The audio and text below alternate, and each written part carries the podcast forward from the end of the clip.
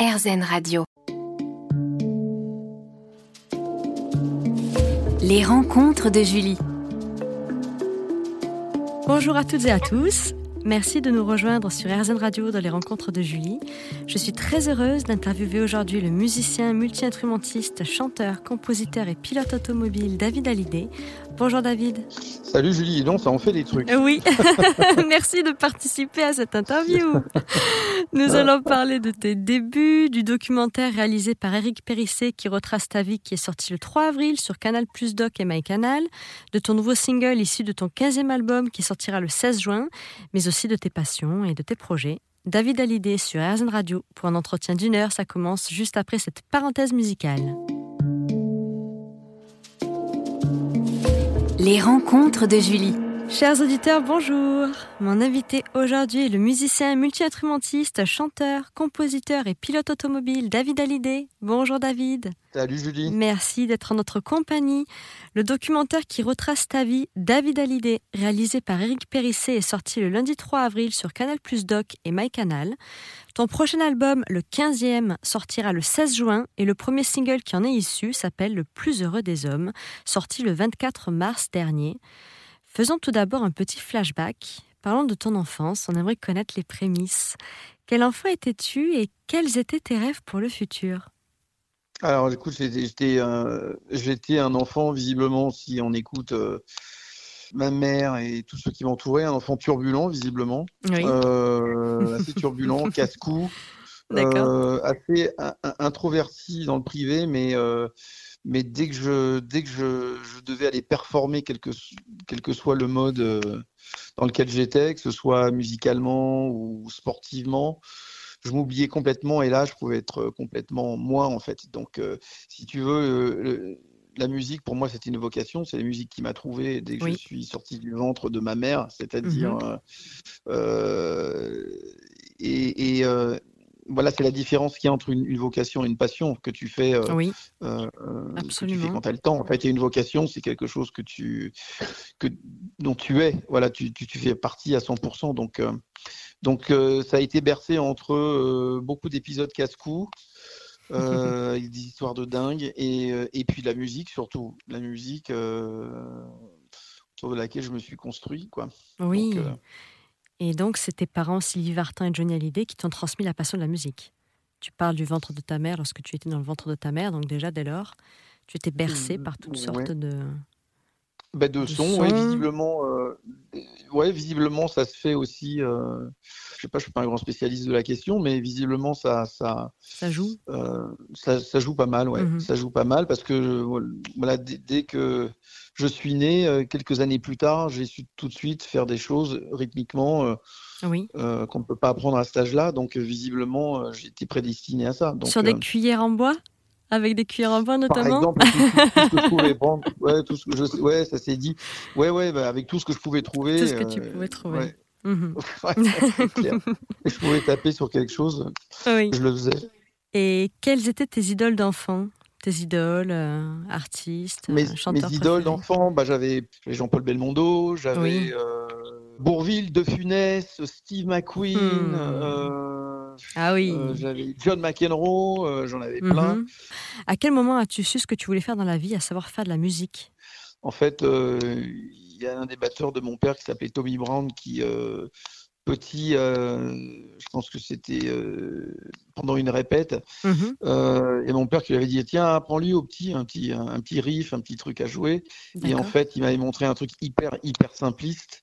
Et en fait moi je me suis assis comme j'ai pu sur ses genoux et puis j'ai fait un, un vrai un vrai rythme quoi. Donc euh, hmm. et, là ils se sont dit euh, oh merde il y a peut-être un truc à faire avec euh, avec ce petit là.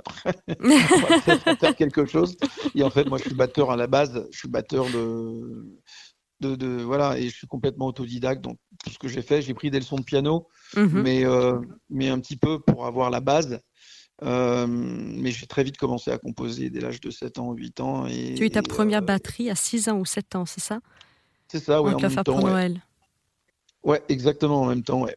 Et, euh, et, donc à partir de là, ben, j'ai tout de suite, dès que j'ai su faire euh, 4-5 accords au piano, j'ai euh, tout de suite euh, trouvé amusant le fait d'essayer de trouver des mélodies qui, qui allait dessus. Et puis ça, en fait, j'ai toujours continué. En fait, j'ai toujours fait j'ai toujours fait la même chose et, aujourd'hui je fais ce que je faisais à l'âge de, de, 7 ans quelque part, avec plus d'expérience, hein, mais, euh, mais, avec, les ouais ouais avec les mêmes jouets, on va dire. C'est ça.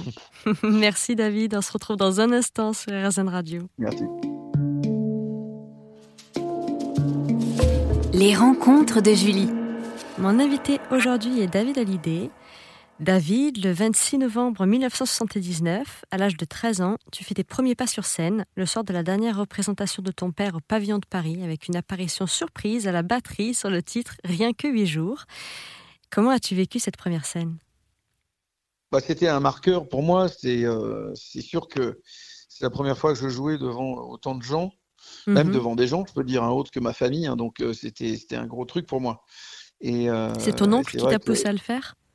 C'est mon oncle qui me poussait à le faire mhm. parce que c'était la dernière et à l'époque, aux dernières de, de, de concerts, de, de tournées, eh ben, tout le monde faisait des blagues en fait. Et moi, je faisais partie des blagues de, de mon père. Oui. Donc euh, pour lui. et donc euh, voilà, moi je trouvais pas ça très drôle au début. J'avais un peu le trac et tout. Mhm. Mais bon, j'avais un peu répété chez moi et et voilà, et j'espérais que ça se passe bien et que mon père me m'engueule pas trop en fait.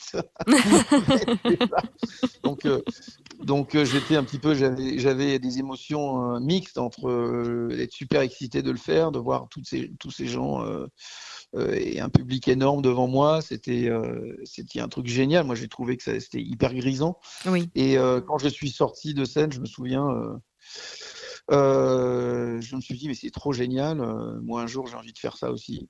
Hmm. c'est beau. ah oui, et comment a-t-il réagi, lui, lorsqu'il t'a vu sur scène? Bah, Quand il m'a vu sur scène, il était tétanisé, je crois, plus que moi. Euh, je pense qu'il, je me souviens encore de sa tête quand il m'a regardé. Je suis, oula. Ok, donc, ouais, je sais pas si ça va bien se passer après. J'espère que je vais bien faire, en fait. 3-4, on y va, quoi.